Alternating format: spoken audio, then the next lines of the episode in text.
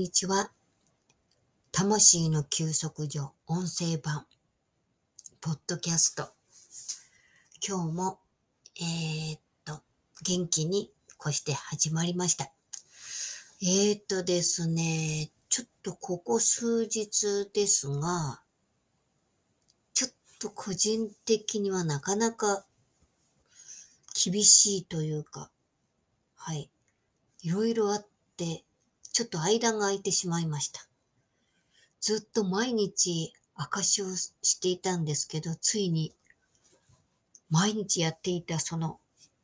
証の数が100回目を超えたとこで溜まってしまいました。なんと再生数がね、今日の記録で見たら104回って書いてあったので、まあ、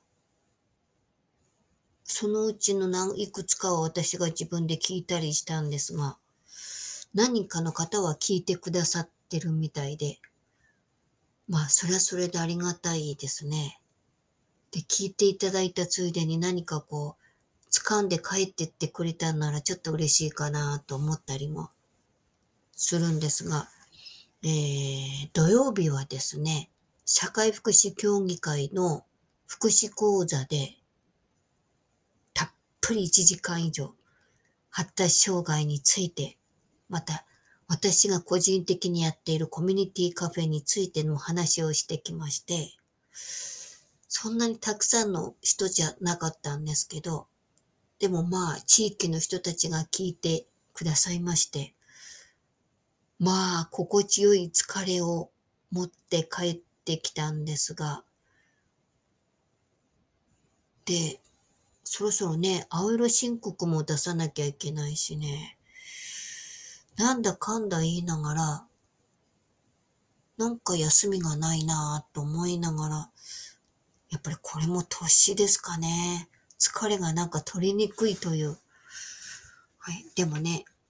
神様の証をするのは私の喜びなので、これはやっぱりね、まあ無理のない範囲でですが、続けたいなと思います。やっぱり伝えていくことに意義があるっていうかね。はい。そんなことを自分に聞かせながら今やってるんですが、えー、今日の御言葉はですね、えー、第二コリント4章の6節からです。ちょっとお読みしますね。第二コリント4章の6節は、闇の中から光が照り出よと仰せになった神は、キリストの顔に輝く神の栄光の知識を明らかにするために、私たちの心を照らしてくださったのである。という、これが、えー、第二コリント4章の6節の御言葉です。で、今日のテーマが、神の御顔です。はい。いや、あのー、よくね、神様がいるんならなんで戦争はあるんだとか、なんで貧困はあるんだとかね、こんなに自分ばっかり辛い苦しい目に遭うのはなんでだ神様いないのかっていうまあそういうことをよくね、訴える人の話を聞きます。うん。確かにね。巷では戦争がずっと長く続いていて、寒さに震えている人たちもいるし、一方でこの寒空に路上で寝ている人もいれば、病気で亡くなる人もいる。またね、トルコの方では地震も起きて、たくさんの人が亡くなって、家族を失った人たちが、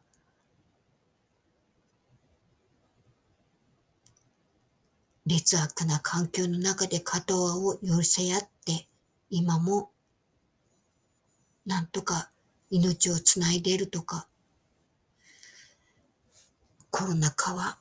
ようやく少し収まってきた気はするけど、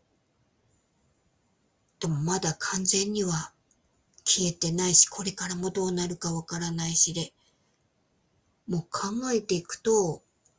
本当に心を痛めることが多くて、それで神は愛ですって言われても、どこがだよって言いたくなる気持ちすごくわかります。で、実は私自身がまあ何度かここで証しさせていただいたように、理不尽な思い、本当に残酷な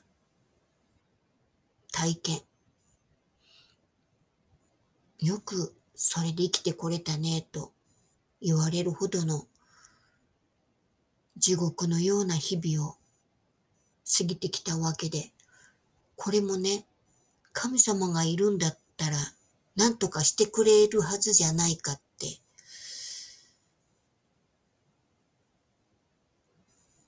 うん。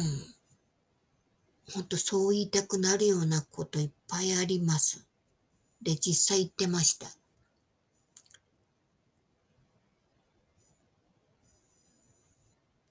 その、なんていうか、いじめとかね、虐待とか、そういうことは全部神様に委ねて、愚痴ばっかり、つぶやきばっかり言ってはいけないと。神様に委ねなさい。そういうメッセージをいっぱいいただいて、私はいつも劣化のごとく言い返してました。要するに、痛めつけられてもしも死んだら、その時はあなた方は、おお、よかったですね。喜び、喜びなす、喜び、褒め、神を褒めたたえなさい。あなた方の天における報いは大きいのです。って言って声を高らかに歌を歌うわけね。お前、お前死ねってそういうことね、と。いや、実はそんなこと言ってるわけではなかったと思うんですが、私にはどうしても、そういうふうにしか聞こえてきませんでした。一切逆らってはいけない。どんな理不尽な思い扱いを受けてもじっと我慢して黙って過ごしなさいとそういうことですね、と。何度も噛みつきました。だけど実際ね、コロナ禍になったら、今まで普通に暮らしていた人たちが差別を受けるようになったわけですよ。で、その人たちはどうしたかって言ったら、差別されましたと言って世の中に訴えて、で、その人たちの声が生かされる形で、今度行政の人たちや政治家たちがなんとかせにゃいかんと話題にもしてくれた。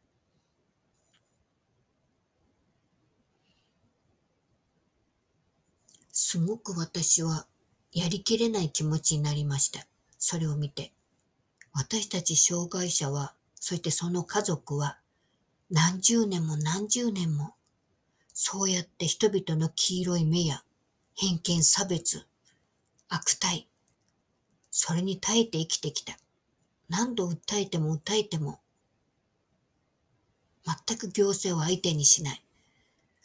それなのに、善良なる一般市民の人たちが訴えたら、たった数ヶ月で仕組みが出来上がっていく。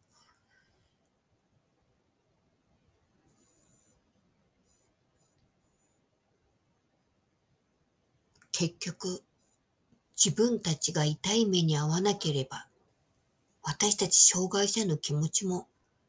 分かってもらえなかったっていうことだよね。そう思いました。それ考えると、コロナ禍が拡大したっていうのは、私たち障害者にとっては恵みだなと思いました。私たちが何十年も味わってきたその体験を、今まで無関係だった人たちにも体験してもらえたわけです。あなた方は数ヶ月で根を上げて、差別だ差別だって訴えてるけど、私たちはそれに何十年も耐えてきたんです。ようやく分かったでしょう、私たちの気持ちが。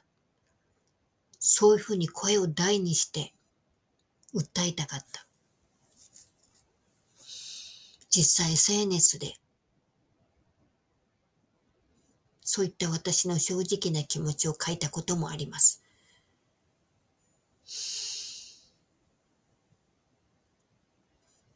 共感してくれた人たちもいました。結局、世の中を変えたのは人間たちです。私たちが訴えて訴えて訴えて苦しみを訴えて訴え続けたから人の心は動いて仕組みが出来上がっていったので、実際に世の中を変えたのは私たち人間です。それは声を大にして言いたい。じゃあ神様はその間何をしてたの？何をしてたんですか神様は。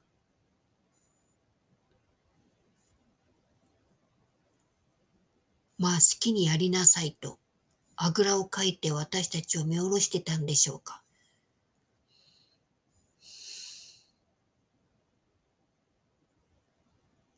神様は私たちに何をしてくれたんでしょうか。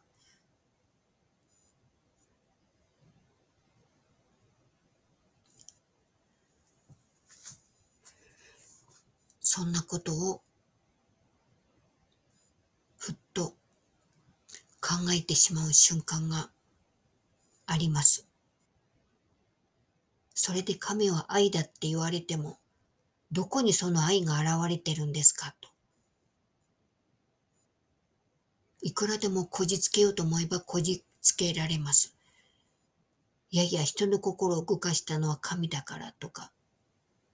それでも神様は私たちを見守っていてくださったとか、見守るだけで何もしてくれなかった。ただじっと眺めてただけですかと。いくらでもね、イチャモンつけようと思えばつけられる。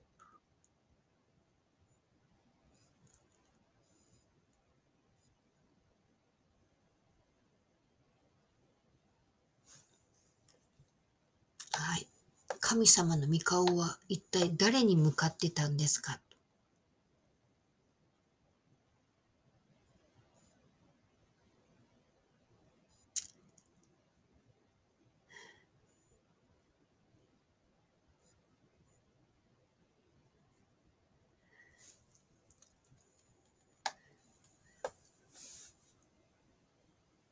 それで、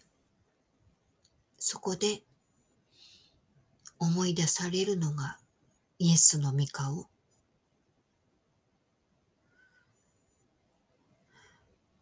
孤独で、孤立で、孤立して、やりきれない気持ちで、そうやって時間を過ごしているときに、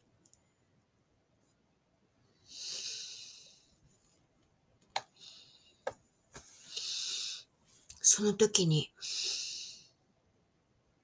よく言われるのはキリストを見上げよ十字架を見上げなさいと。言ってることわかんないよ。なんだよそれと。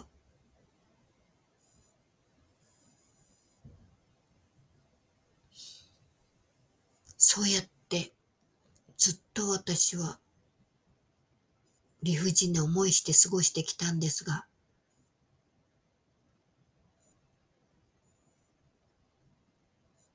でもきっと私がこんなことをつぶやいてる時も神様はきっとイエス様は悲しい眼差しで私を見下ろしていたかもしれません。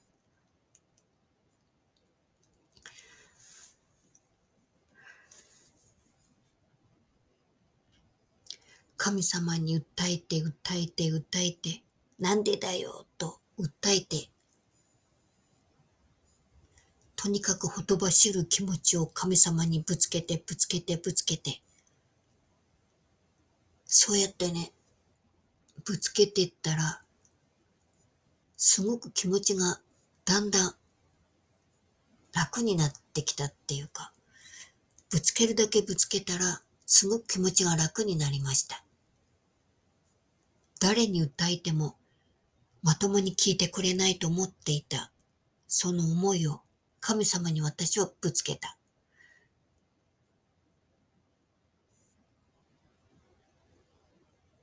で、ぶつけるだけぶつけたらすっきりした。でも、すっきりしただけではいつも終わらなかったです。それでいつものようにデボーションを始めるとそこに神様が御言葉で神様の思いを伝えてくださいました。こういうふうに考えていけばいいんじゃないかと。状況は本当に変わってなかったし、自分の気持ちをどこに持っていったらいいのかわからない時に神様にぶつけて、そして神様に気持ちを軽くしてもらって、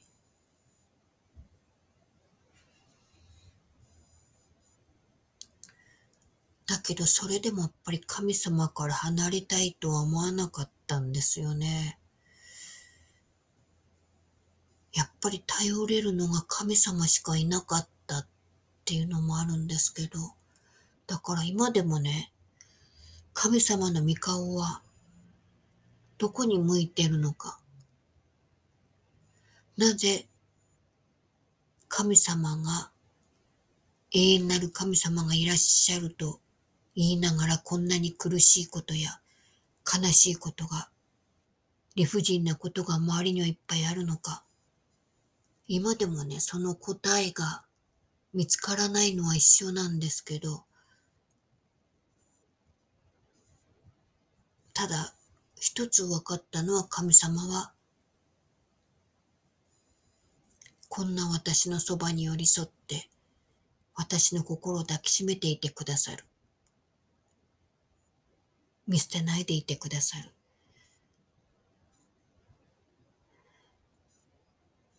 そして、慰めと励ましに満ちた言葉を与えてくださる。それが何の役に立つのって言ったら、まあ、お金が増えるわけじゃないし、自分が偉くなるわけじゃないし、具体的には何一つこれが役に立ったっていうものはないんですけど、ただ、神様がそばにいてくださってるっていう安心感。そして、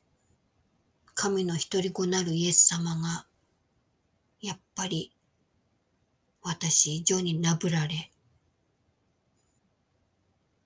馬鹿にされ、唾を吐きかけられ、命まで取り上げられて、そういう苦しみにあってくださったからこそ、私のこの痛みにも分かってくれる。ずっと私のうめきを聞いてくださる。そうしてるうちに、まあ少しずつ時代は流れていって、少しずつ分かってくれる人が増えていって、そして土曜日の時のように、何、たくさんの人の前で生きづらさを訴えるその機会も与えられて、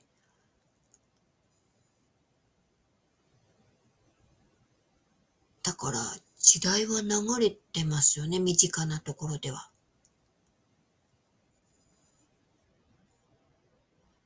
ただ、戦地でもね、戦争はなくなってないけど、その中にあって、それでも神様が憐れんでくださって、必要を満たしてくださると信じて祈り続けている人たちもいるわけで、実際、本当たわいない祈りですけど、必要を求めた時に与えられたこともあったし、与えられない、与えられていない時でも結構なんとかなっちゃってますしね。本当はなんとかなっちゃうようなことで、私は落ち込んでたんだなっていうのは後になってから気がついて。はい。だから、神様と出会って一緒に寄り添っていただきながら歩んできて、不幸にはなってないですね。はい。お金持ちになったとか、地位名誉が上がったとか、人気者になったとか、具体的にはないんですけど、ただ、あの、先の見通しも決して明るくはないんですが、でも、なんかこう心強いというか、前向きに生きていけるというか、そういうかつては考えられなかったたような、そういう生き方を今私はできてます。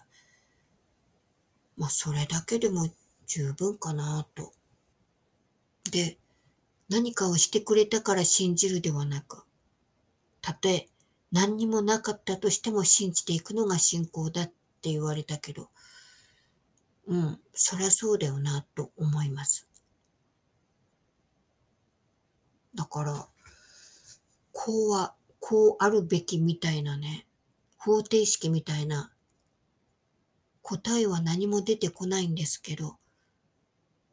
ただ神様が共にいてくださって、その歩みを守ってくださり、そして、この命が尽きた後のその住まいを神様は備えてくださっていて、私を待っていてくださってる。もうなんかそれだけでもいいかなって今思ったりはしてます。こんな拙い信仰とも言えないような信仰、信仰というか信頼を神様を受け止めてくださる。まずはそのことに感謝したいなと思います。まあ、と答えが出ないんですが、でも私はやっぱり神様は大好きだし、神様に日々の生活と小さな喜びをありがとうございます。どうぞあなたの御心がこの地上で行われますようにと、それだけを祈っています。そして、もしも神様、御心でしたら、どうか一日も早く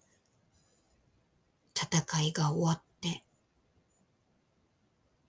ロシアの人にとっても、ウクライナの人にとっても、どちらにも希望が持てる、そのような生活が回復されるようにと祈りたいです。そして、一人一人の心がつながって、互いに分かち合い、愛し合い、許し合える、そのような場が広がっていってくれることを私は祈ります。どうぞあなたの御国とその義がこの地上で行われますように。主の祈りを持って終わりたいなと思います。天に増します。我らの父よ。願わくは皆をあがめさせたまえ。御国をきたらせたまえ。御心の天になるごとく、地にもなさせたまえ。我らの日ごとの糧を今日も与えたまえ。我らに罪を犯す者を我らが許すごとく、我らの罪をも許したまえ、我らを試みに合わせず、悪より救い出したまえ、国と力と栄えとは、限りなく汝のものなればなり。アーメン。